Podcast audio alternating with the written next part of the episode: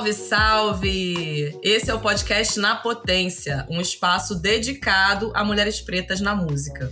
Aqui é Verônica Orquídea e nesse episódio a gente vai falar sobre autogestão na carreira musical. Nos dias de hoje, a música por si só não sustenta a carreira de um artista. É preciso uma boa organização, pessoal e profissional, para fazer a coisa acontecer, além de diligência. Sim, o que significa ter aquela clareza no propósito, firmeza no andor e, claro, muito trabalho. A cada dia que passa, entendemos que fazer arte independente também precisa significar profissionalismo e que, em certa medida, é necessário empreender para ser um player nesse jogo. Então, eu convidei aqui para o papo de hoje a cantora, compositora e empresária Indy Naíse. Natural de Juazeiro, na Bahia, mas radicada em São Paulo, Indy Naíse se dedica à carreira artística desde 2014. Ela é formada em canto popular e regência pela ETEC de Artes do Estado de São Paulo, possui milhares de visualizações no YouTube e vem se destacando no cenário da música desde então.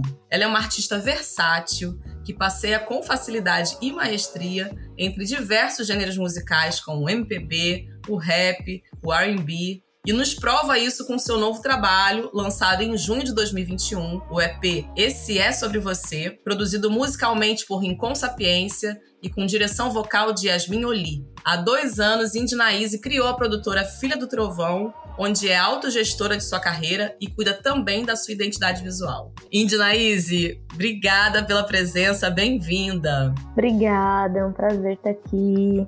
Tô feliz. Então, Preta, começa me contando como é que é gerir a sua própria carreira. Como é que você monta esse planejamento para execução de um trabalho, de um projeto que você vai lançar? Como é que, como é, que é isso? Assim, você tem alguma orientação? Tem pessoas que te apoiam nesse processo? Como é que um artista consegue aprender a ter esse olhar 360 na própria carreira?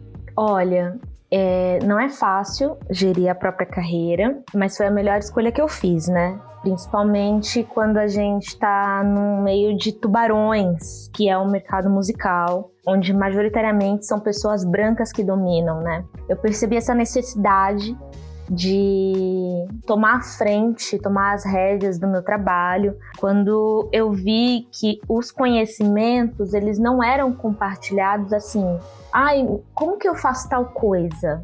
As pessoas elas guardavam para elas, assim, sabe? Eu não, não vou. Porque é, é o tempo inteiro é, vendo você como concorrente, e, e sim, somos, né? No, no mercado da música a gente é mesmo. Mas conhecimento, assim, tipo, não era compartilhado, assim. Então, você, você que se vire. Sim, você que lute. Exato. E aí eu fui lutar, né? Enfim, eu fui percebendo que eu, não, que eu não podia simplesmente contar com a boa vontade, até porque também depois, mais pra frente, fui entender também outras problemáticas que envolvia isso também, né? De ficar dando conhecimento à torta direito pras pessoas, né? Assim. Uhum, uhum. E fui procurar me profissionalizar dentro do, do mercado musical. Tudo isso começou com um convite do Ele é empresário né, na Laboratório Fantasma, cuida das, das carreiras do Emicida, da Drica Barbosa, do Rael. Uhum. E o Fiote ele foi uma, uma peça muito importante para mim, porque eu tava passando justamente por, por, essas, por essas dúvidas, né? Eu tava com uma pessoa comigo, cuidando da minha carreira, que eu não tava gostando da forma que ela tava é, levando a minha carreira. E aí, em uma conversa com ele, ele falou assim: Olha, eu vou dar um curso sobre music business. Eu acho que é, eu adoraria pegar você, mas eu não posso a Lab não, não, não, não, consegue, mas eu acho que você tem total capacidade de você mesma levar adiante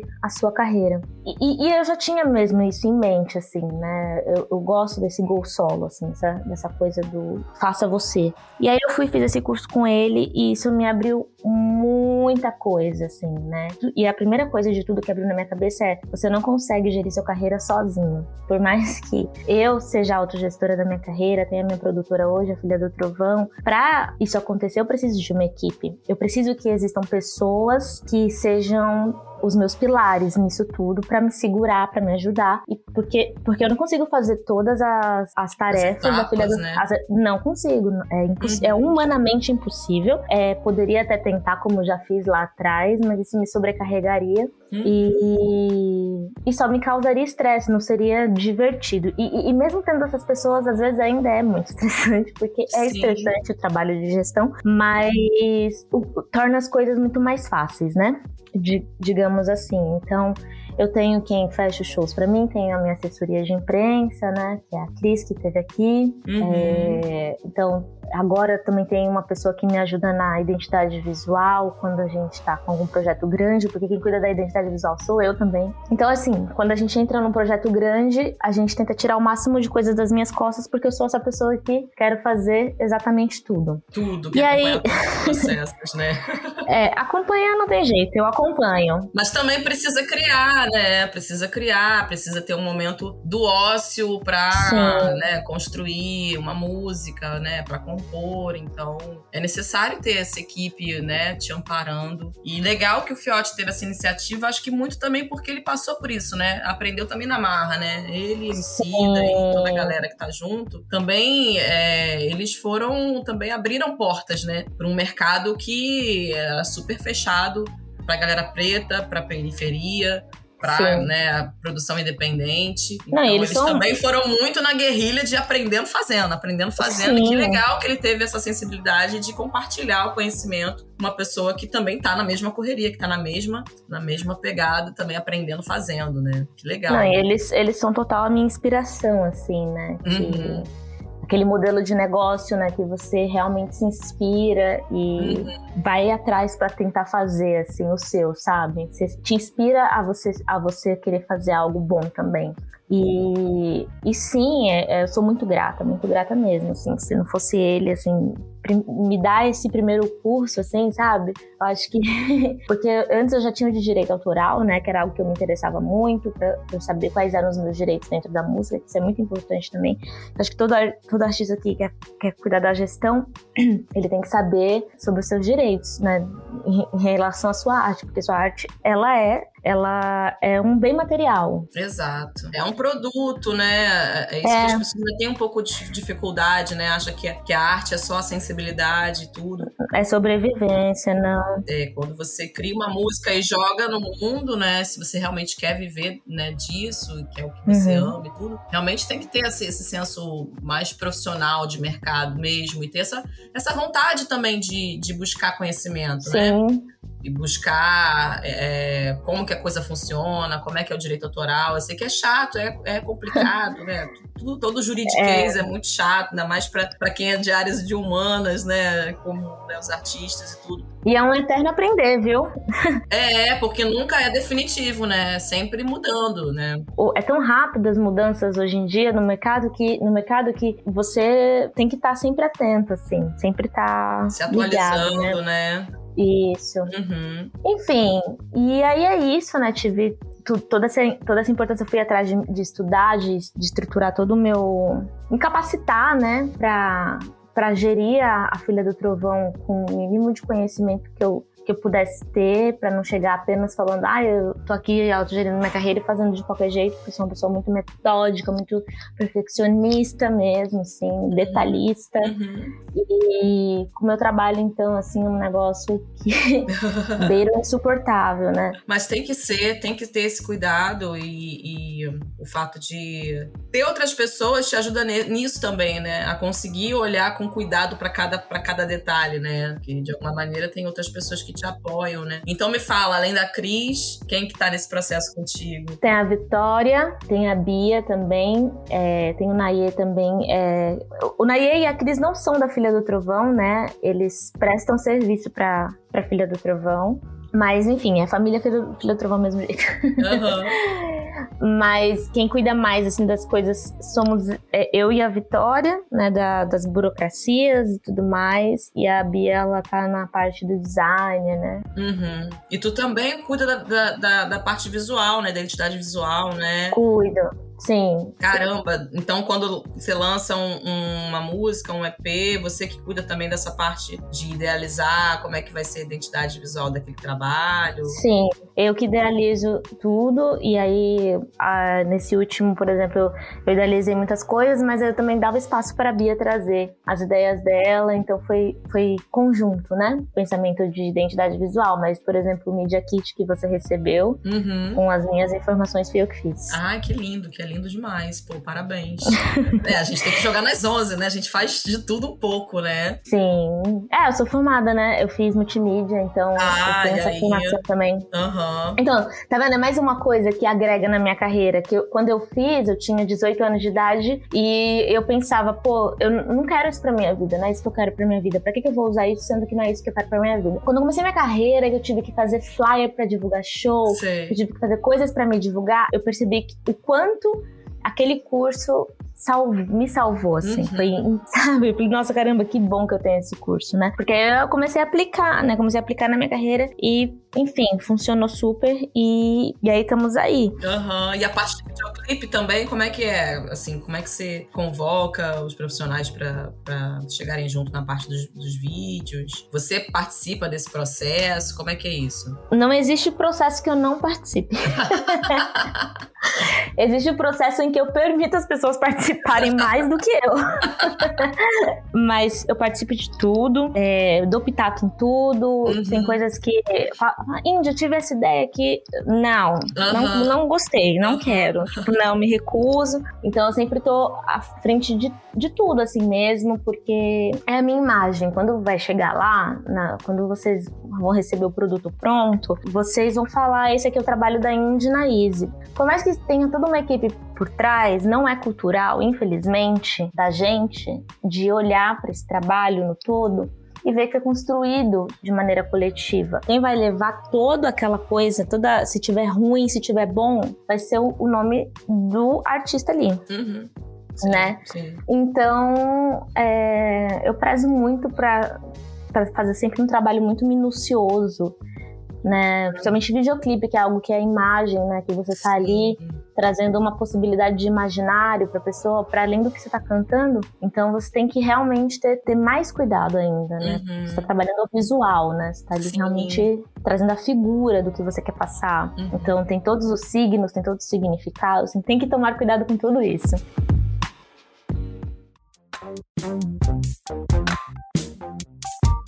E, e você é uma artista que tem um trabalho também bem dedicado nessa fala do afeto, né? Eu gosto muito daquela música Lírios, que você homenageia o Shun. E aí queria saber contigo como é que tá sendo esse momento na tua vida, né? Gestando um filho e ao mesmo tempo gerindo a sua própria arte, né? E todo o business que isso envolve. Como é que tá afetando aí seu cotidiano, seu, sua vida pessoal e a vida artística, né? Porque isso também é uma força de Oxum, né? De, do fazer, né? Do maternar, né? Do gestar, mas também do realizar, né? Isso é uma força de Oxum também. Então eu queria saber como é que você tá lidando com, com essas do, esses dois momentos na vida, né? Como é que tá sendo para você? Olha, tá sendo bastante desafiador nesse momento.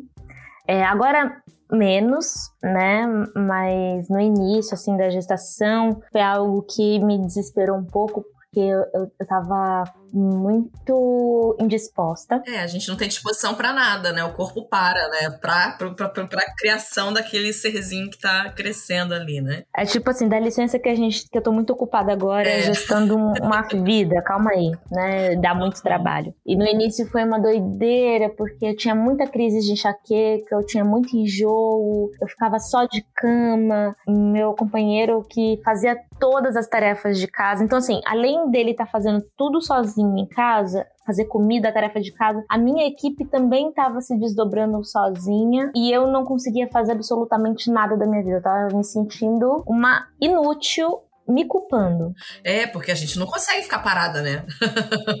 eu, eu, eu acho que a gente tem um- um- uma personalidade bem parecida, assim, pelo que a gente conversou. E realmente é angustiante, né? Você vê que seu corpo não tá conseguindo reagir a todas as coisas que você quer fazer e precisa fazer e não dá conta. É desesperador, realmente. E principalmente quando você tem o seu jeito também pra fazer algumas coisas, e você pensa, meu Deus do céu, eu gostaria muito de estar fazendo isso, mas eu não consigo. Só que aí com o tempo eu fui. é, e tanto que no início eu não tava gostando de gestar. Por mais que eu tivesse. Por mais que fosse desejado, era um sentimento de eu não, nossa, eu não tô gostando dessa experiência, quero que passe logo, né? Quero que nasça. Era esse, o- era esse o sentimento, assim. Mas aí com o tempo eu fui, fui no terreiro também, e aí, né, me deu uma sentada na, na cabeça. E eu, eu comecei a, a respeitar os processos do meu, do meu corpo e a entender que a- agora as coisas elas não poderiam mais ser como eram antes. Sim. Então eu tinha que me, de- me adaptar, me readaptar a esse novo a esse novo momento né? Que era o da gestação. Depois eu vou ter que me adaptar ao momento de ter uma criança dentro da minha casa, né? De ter um, um bebê, de, de, ter um ser humano que eu vou uhum. me dedicar a criar. Então, é, quando eu me trouxe essa consciência, eu parei de me culpar tanto e comecei a entender, caramba, eu tô tendo um puta trabalho aqui de fazer realmente essa criança ter saúde crescer bem dentro de mim, né? Então, isso não é fácil mesmo. Demanda muito da gente. É, e conversar com outras mães também que passaram pelo mesmo e que também são artistas. Então, fui atrás de, de mulheres que tinham o mesmo, a mesma realidade que a minha, de serem pretas, periféricas e artistas. Por quê? Não adiantava nada eu ficar lendo vários relatos de mães de uma realidade completamente diferente da minha, e, e muitas vezes, né, você, você, se depara com coisas que você pensa, poxa, eu gostaria de ter isso aqui, né? E, e aí você acaba entrando numa angústia maior. Então, eu fui atrás de realidades próximas, né? Então, conversei com amigas, fui atrás de, de pessoas que, que não eram tão próximas, mas também que me estenderam a mão. Lué de Luna me mandou mensagem porque, porque eu falei pra ela que quando eu engravidei, eu corri pro perfil dela pra olhar. e, aí, e aí eu olhei ela com o filho dela e eu falei assim: Nossa, ela consegue, então acho que eu também consigo. E aí ela me respondeu: Sim, a gente consegue. E isso foi muito importante para mim também, né? Uhum. Porque a gente, a É isso, a gente vai atrás de, das referências né, que a gente tem para conseguir realmente levar adiante uma situação que é nova. Uhum. E aí agora eu me coloco metas diárias, né? Então, digamos assim, eu não consigo fazer tudo que eu fazia antes. Antes eu era uma máquina. O que eu acho que também serve para eu aprender a desacelerar, porque eu era muito acelerada. Ainda sou, mas me ajuda a desacelerar um pouquinho, uhum. sabe, do que, do que eu era. E me colocar limites, um pouco mais de limites. Então, eu não consigo fazer várias coisas por dia como eu conseguia antes. É, e, e não vai conseguir pelos próximos três anos. E aí é, eu imagino. Já vai se preparando, porque. Já tô me preparando. A cada etapa, a cada fase da, da criança é um, um processo da mãe também que precisa desconstruir várias coisas, né? De, de rotina, de coisas que a gente era habituado a fazer, que você tem que né, começar a entender que não, ok, agora tem mais uma, uma tem mais uma pessoa que você tem que dar Totalmente. conta, né? Que quando é só a gente, a gente vai, vara a madrugada, trabalha igual a louca. Agora, quando tem Sim. mais uma criança que também depende da sua atenção e da tua energia, nossa, vai realmente precisar ter aí uns momentos de, não, pausa, parou o trabalho, uhum. momento de desenhar com a criança, né? Aquelas coisas. Muito aprendizado que, que, que, que vem nesse processo. Poxa. Eu imagino, já tá sendo, né? Já tá sendo um, um puta aprendizado. Mas aí agora eu separo tudo por, por, tarefas. Então eu tenho, por exemplo, as tarefas até o fim do ano, eu tenho que fazer. Eu tenho que ir até dezembro, eu tenho que acabar com todas as tarefas, finalizar elas. Faltam cinco.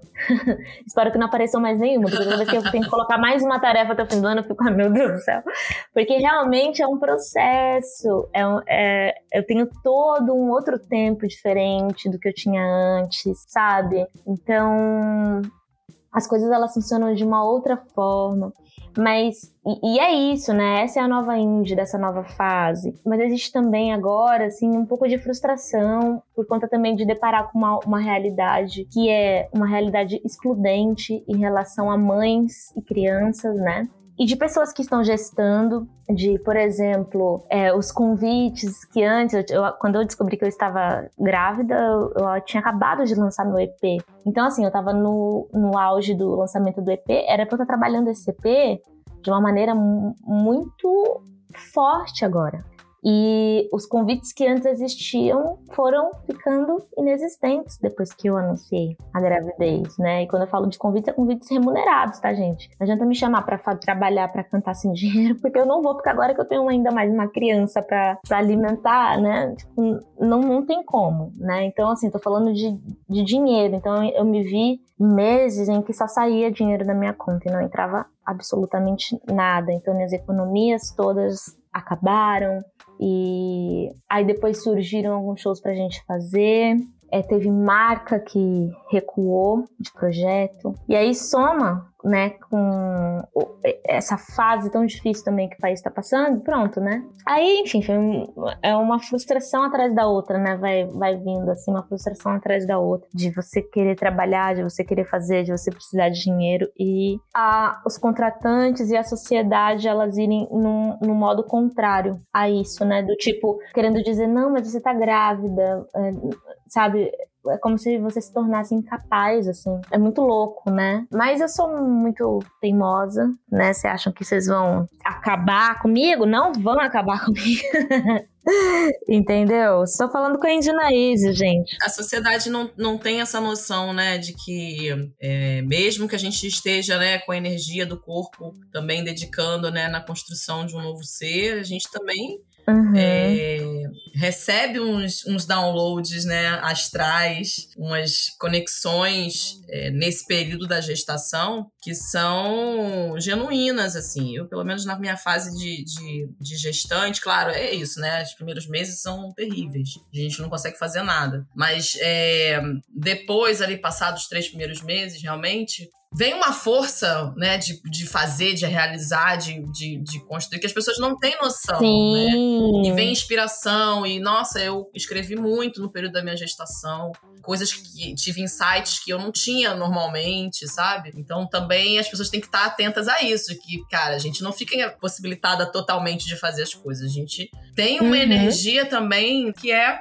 surpreendente. Eu me surpreendi, assim, no final da minha gestação, a quantidade de coisa que eu pude produzir, que eu pude criar. Então, realmente, a sociedade precisa se preparar para receber, para acolher as mulheres gestantes e as mulheres mães, né? Porque a gente não, não, não deixa de fazer. Sim. A gente continua fazendo, a gente continua trabalhando. E trabalhando muito bem, com muito mais cuidado, com muito mais atenção, porque é isso. A gente agora tem um outro ser para dar conta, né? Então, não dá pra gente fazer de qualquer jeito, fazer sem ganhar dinheiro, fazer sem ter um retorno. Agora é tudo mais planejado, então a sociedade precisa se acostumar com a nossa presença no mundo, né?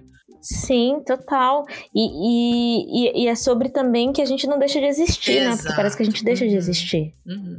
Isso é muito importante, essa palavra, né? A gente não deixa de existir. Por mais que as pessoas tentem, né, não convidar porque ah, tá grávida, não convidar porque ah, tem filho pequeno, a gente continua existindo, né? Exatamente, né? Então, gente, parem com essa, né, com esse kikiki, pelo amor de Deus, e, né, tomem vergonha na cara e... É, e muitos não, não, não, não têm a consciência de que é a gente que, que leva esse mundo pra frente, né? Não só com as crianças, mas com tudo que envolve, né? Toda a gestão de uma família, toda a gestão é, de uma casa, né? E de uma comunidade, né? Tendo em vista todas as, as referências históricas que temos das mulheres pretas, não dizendo que ah, a mulher toda mulher preta é guerreira, né? Porque a gente sabe que a gente também uhum. sofre, a gente chora, a gente tem solidão e tem nossas questões. Mas a gente realmente levanta o mundo, a gente faz o mundo andar, né? Então, vamos parar com isso, hein, gente? Sim.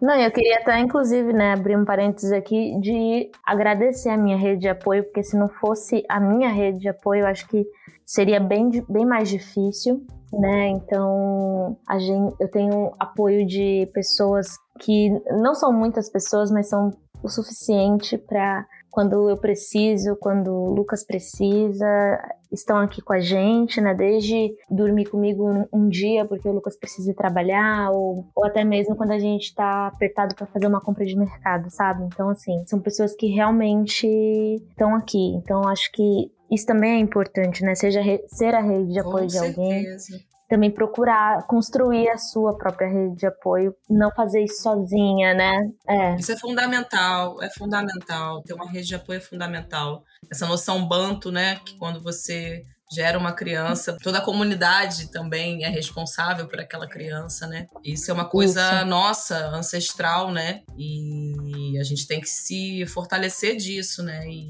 É nossa, é ancestral e também tá no ECA. eu, eu, gosto de frisar isso também. É nosso é ancestral, mas também tá no ECA. Infelizmente, a gente também não segue o ECA. uhum. Mas que bom que você tem essa rede, né? Que você pode, pode contar com pessoas para te apoiar aí, não só no profissional, mas no pessoal também, que é muito importante nessa fase.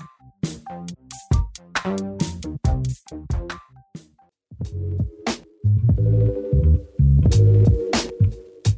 mas aí vamos falar de música. Mas voltando a falar de maternidade, né? Porque vai ser um assunto recorrente é. aqui na nossa conversa. É, a música Violeta é muito forte, né? E aí eu queria saber mais sobre ela, porque quando eu vi o videoclipe e fiquei ouvindo ali a narrativa, né? Me impactou uhum. muito. Primeiro, porque o nome da minha filha é Violeta. Uau! É, e é um nome de, de ancestralidade, é o nome da bisa da minha filha. Eu fiquei, né, assistindo o vídeo e tudo, e fiquei muito naquela, tipo, eu não quero esse futuro pra minha filha, eu não quero que ela precise passar por tudo isso, né? E aí queria, queria saber, né, mais do, sobre essa música. É, e também sobre a construção do videoclipe, que eu acho que é a Yasmin Oli, né, que é a protagonista. Ela também. Isso, a Yas. Ela, ela tá, tá em na, tudo, também né? como direção vocal aí desse, desse teu último EP, né? Conta é... mais como é que foi essa, esse encontro aí dessa música, como é que foi isso? Então, Violeta é uma música de uma Luísa, né, uma amiga minha, e que é artista também, que é incrível, maravilhosa. É, depois procure saber.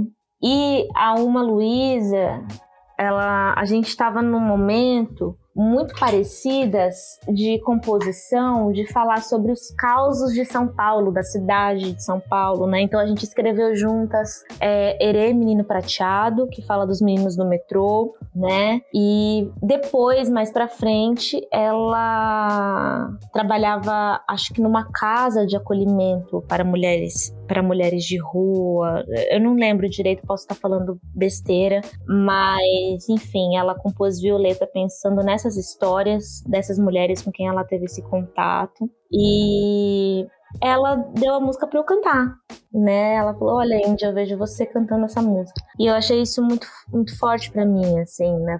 Foi algo que eu recebi de maneira muito é, impactante, até porque querendo ou não, a gente todas nós temos um pouco da uhum, violeta, né? Exato. Pode ser num grau menor, num grau maior e e eu, eu muitas vezes é, me identificava ali com algumas partes da música. E aí eu falei, nossa, tem que estar no meu primeiro disco. E aí foi, uhum. foi esse o caminho da, da e como violeta. É que a assim. chegou?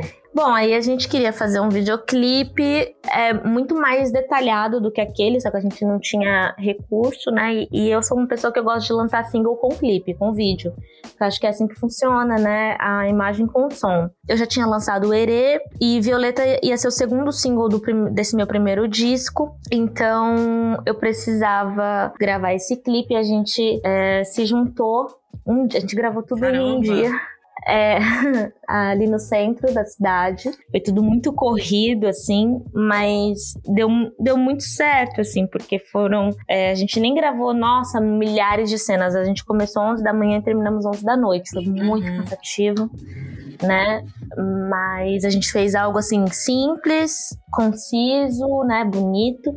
E a Yasmin, eu costumo falar que a maioria das pessoas que estão comigo em todos os meus projetos, na minha equipe, eu sempre dou um jeito de trazer pessoas que eu considero família, pessoas que que estão comigo desde o início, né? Então, por exemplo, o diretor daquele videoclipe, até hoje ele trabalha comigo, por exemplo, a gente gravou lives, ele que uhum. gravou as lives. Cria né? relações, então, assim, né? A gente vai mantendo, é, vou mantendo essas pessoas perto de mim, assim, e vou, e vou, Às vezes elas não fazem somente aquilo que elas fizeram naquela vez, elas fazem aquilo e mais alguma outra coisa, e aí eu preciso da outra coisa, então eu chamo pra fazer a outra coisa também. Então, e no caso da Yasmin é isso, né? Yasmin, ela é uma multiartista, assim, como eu, e ela é atriz, ela é cantora, ela é compositora e ela é diretora vocal. e além de tudo isso, a gente é amigas, né? Há uns anos, a gente estudou juntas na ETEC de Artes, né? E ela é uma pessoa assim, que eu admiro muito, né? A gente tem muitas trocas incríveis e, e eu acho o trabalho dela assim excepcional. Se eu sou perfeccionista é porque você não conheceu a Yasmin. e ela consegue assim ser num nível pior do que eu e ela sempre tira o melhor de si e do outro, né? Ela vai até o caroço assim para tirar o melhor, sabe? E eu acho isso muito massa, assim, é por isso que ela tá na maioria dos meus projetos.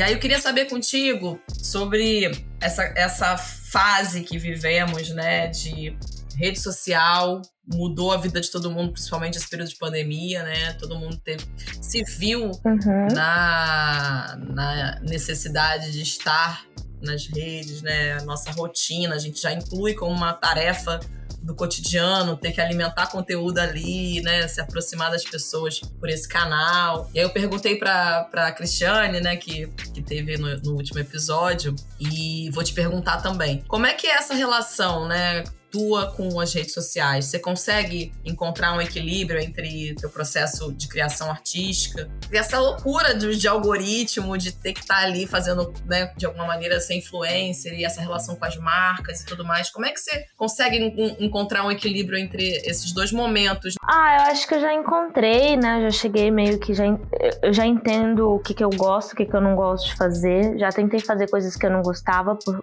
por conta de ser a nova uhum. onda e também também por conta da questão da pandemia, justamente pra gente, né, quem é vivo, quem, é, como é que fala? Quem é vivo sempre aparece? Não. Quem não é visto não é lembrado, né? Quem não é visto não é lembrado, né? Então tinha muito isso, né, essa coisa de... Inclusive a Cris, ela vinha muito, né, com esses conselhos pra mim. Ah, olha, pra você tentar fazer, sei lá o que, nanana. E aí teve até um dia que eu virei pra ela e falei assim, amiga, não me identifico. Tô tentando, mas não, não me identifico porque não sou, eu não sou criadora de conteúdo, né, nesse nível, assim, de ficar criando conteúdo. Eu, eu sou artista, é, cantora, eu quero. E, e assim, o meu conteúdo eu gostaria que fosse minimamente voltado para isso, né? Então, assim, o que me dá vontade de postar fora da curva, eu posto, mas algumas vezes eu arquivo depois. Então eu vou tendo esse controle e principalmente o controle da minha vida pessoal, assim. Então eu, evito postar muita coisa da minha vida pessoal hoje em dia.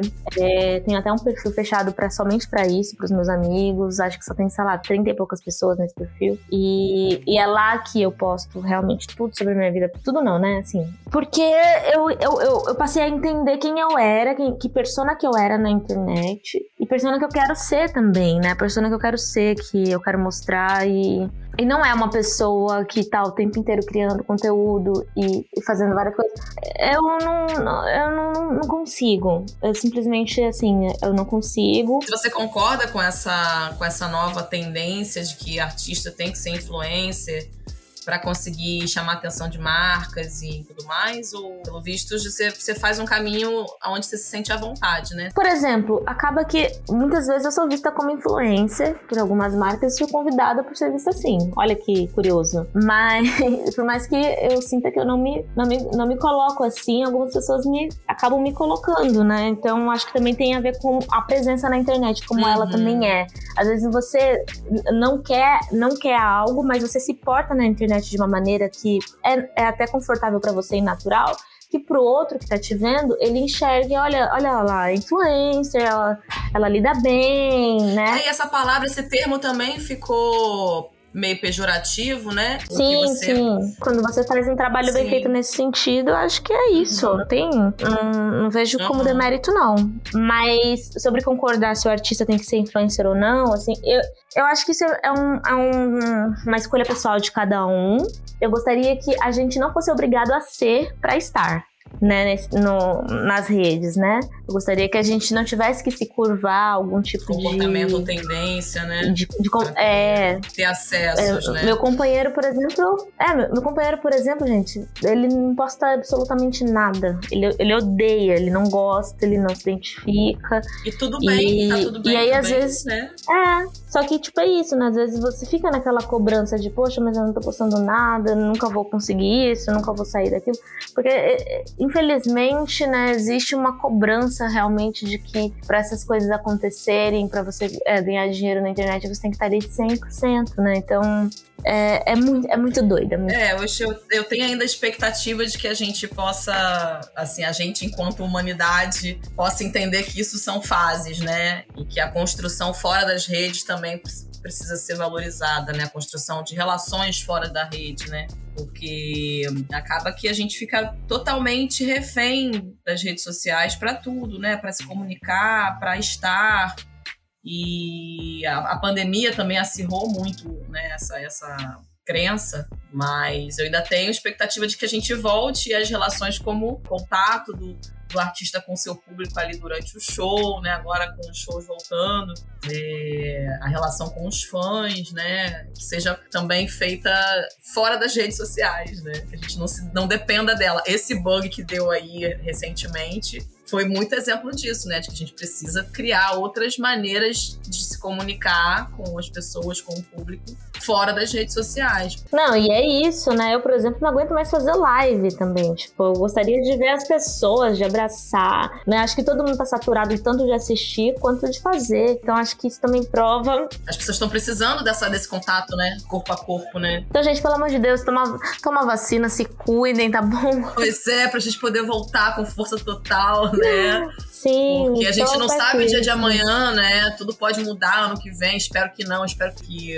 ano que vem a gente tenha aí novos shows e festivais voltando. Já estão, né? Mas. E aí, queria saber quais são seus planos pro ano que vem para a chegada do baby? Como é que você está se organizando aí? Olha, eu, eu até brinquei com a minha. Brinquei não, falei sério, mas depois voltei atrás. Eu falei: olha, me esqueça quando o neném nascer, que eu não vou existir durante um mês, pelo menos, hein? Não vou trabalhar durante um mês. Aí depois eu já voltei atrás e falei assim: olha, mas se tiver um showzinho.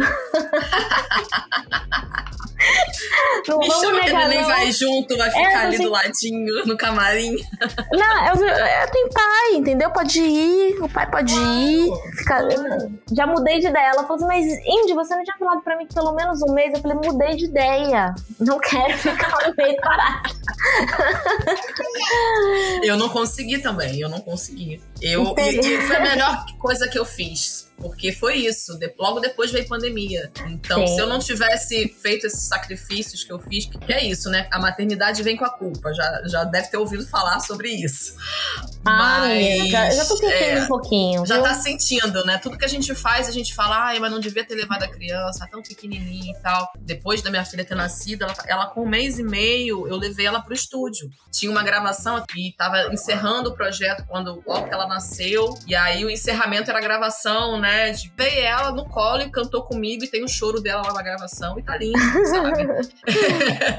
e eu não consegui parar. Eu levei ela, toquei junto para fazer DJ em festa, que eu levei ela junto, botei no sling e toquei, sabe? Claro que é aquela coisa, a gente não vai fazer uma noitada né? A gente vai no, nos nossos limites, mas eu não consegui parar também, não. Duvido que você consiga. tu não vai conseguir parar esse um mês aí, duvido. Ah, eu acho que eu também não. Mas é, é, muito doido, assim, porque eu já tô meio que sentindo. A gente já abre mão de tanta coisa, né? Exato. Acho que a gente a gente às vezes abre mão até da gente. Por exemplo, teve a reabertura do aparelho Luzia. Tava ah, todo mundo sim. lá. E, e, e Erika me chamou para cantar. Imagina, você tá, na, você tá cumprindo quarentena. Eu, eu cumpri a quarentena à risca, do início ao fim. Eu não, eu, eu não dei uma escapadinha para nenhuma balada, nada, nada, nada, nada, nada. Aí tá no momento de reabertura, você tá com as duas vacinas. E aí a Erika chama e fala assim: Meu amor, quero você cantando na reabertura da Parelha Luzia. E Só que aí a expectativa de público era tão grande que eu falei que a gente decidiu todo mundo junto, né? Tanto a minha equipe quanto a equipe da Parelha. Não vai dar pra Indy porque ela tá gestante. Eu tive que, eu tive que colocar a saúde do meu bebê à frente da minha vontade. Porque se eu não tivesse gestante, eu estaria em cima daquele palco ali. Mas, Com menina, certeza. era o que eu mais queria, entendeu? Eu tava assim, esperando por aquilo. Mas assim, eu chorei na terapia. Sabe, eu chorei no dia, assim, eu falei, meu Deus, era logo, eu queria estar, assim, tipo, por quê? É, é, realmente um sacrifício que você acaba fazendo, né? Por outra pessoa, uhum. né? E, e, uma pessoa que você ainda nem conhece, porque eu ainda Exato. não conheço. Então, assim, eu tô, eu tô, abrindo mão de uma vontade minha, nesse momento, por uma pessoa que eu não conheço, mas que eu já... Já faz parte... Já faz parte de mim, já sinto afeto, é, me preocupo, é, sabe? É, então, é, é, é, muito doido. Então, assim, quando nascer. ah, mas ela vai ter o troco? Eu vou levar. Ah, essa criança ela vai ter o troco. Eu vou levar para os meus. Nem que vai, vai usar o foninho de ouvido aqui, assim, para proteger as orelhinhas. Sim, mas, mas minha vai. Filha, eu tenho fone de ouvido até hoje. Porque era isso. Eu falei, cara, não vou parar de ir para as batucadas, para as tocadas. Eu vou gosto uhum. de um maracatu, gosto de uma roda de jongo. E levava ela pra tudo com fone de ouvido e vamos que vamos. É isso. Não é isso, não é isso, então. Tem que ser. E, e é bom porque já vai se ambientando com a nossa rotina, né? E, e vai É ser artista também, tenho certeza. É, com certeza, vai estar no sangue.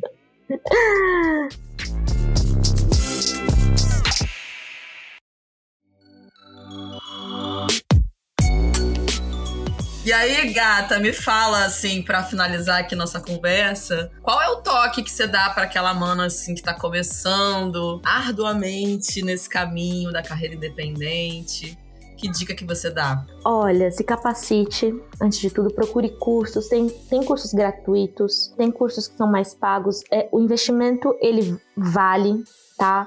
Não, não são baratos realmente os cursos de music business, né? Os cursos de direito autoral. Mas pra tá, pra tá no game, a gente precisa descer pro play. Pra descer pro play, a gente precisa saber jogar. Então, pra saber jogar, a gente tem que se capacitar, tem que entender do que, que a gente tá falando, tem que saber dos nossos direitos, tem que saber minimamente ler um contrato, tem que entender que a gente precisa de assessoria jurídica, né? Junto com a gente nesses processos. Que a gente precisa de uma equipe, a gente precisa de contadora, a gente precisa de assessoria de imprensa, de produtora que vai fechar os seus shows, né? Uma booker.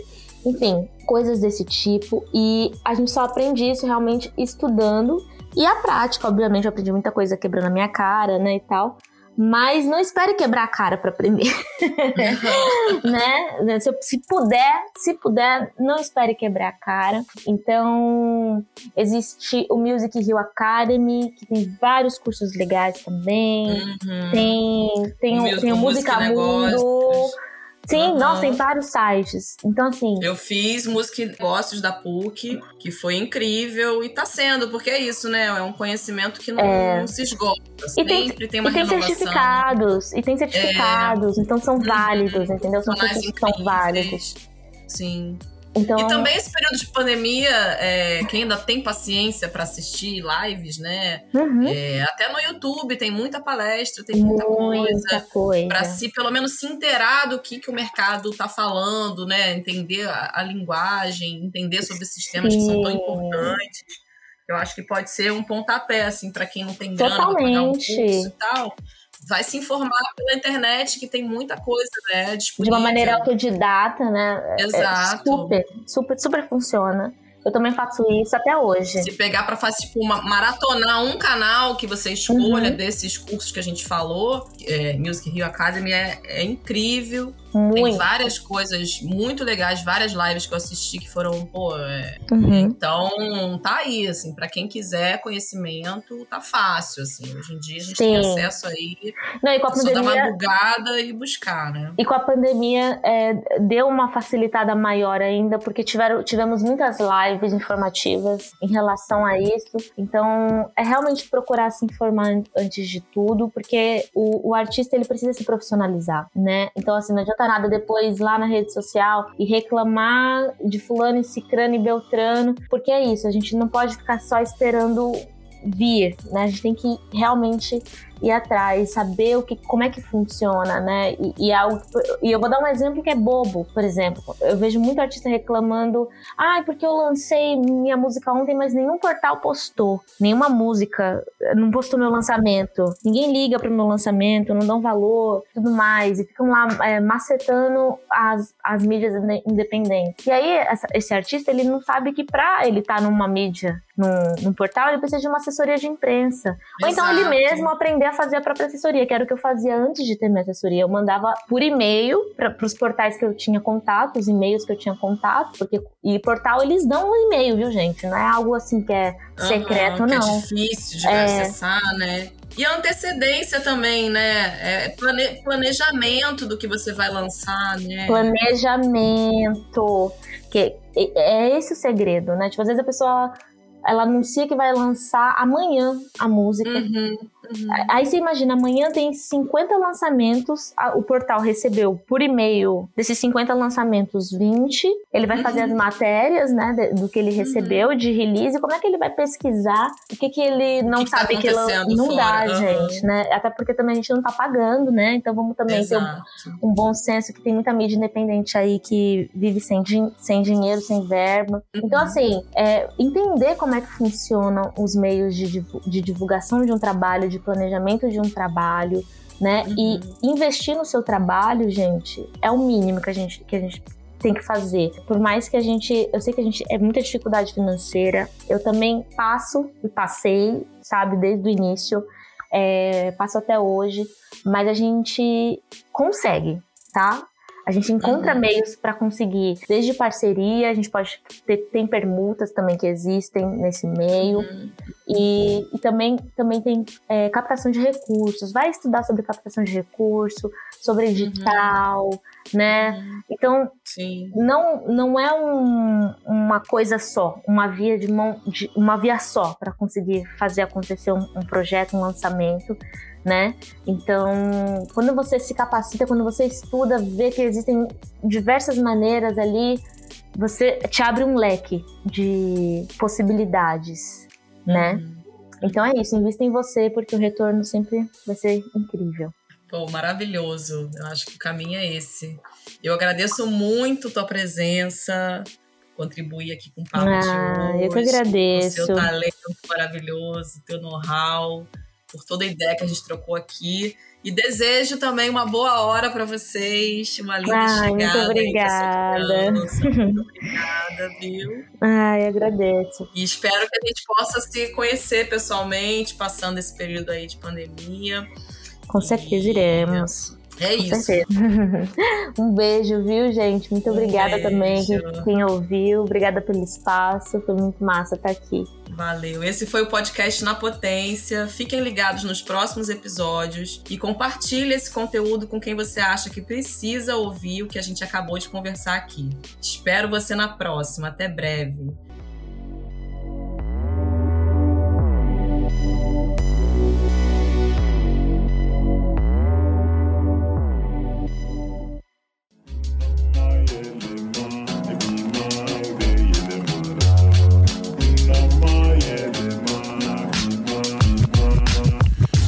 Podcast editado por Voz Ativa Produções.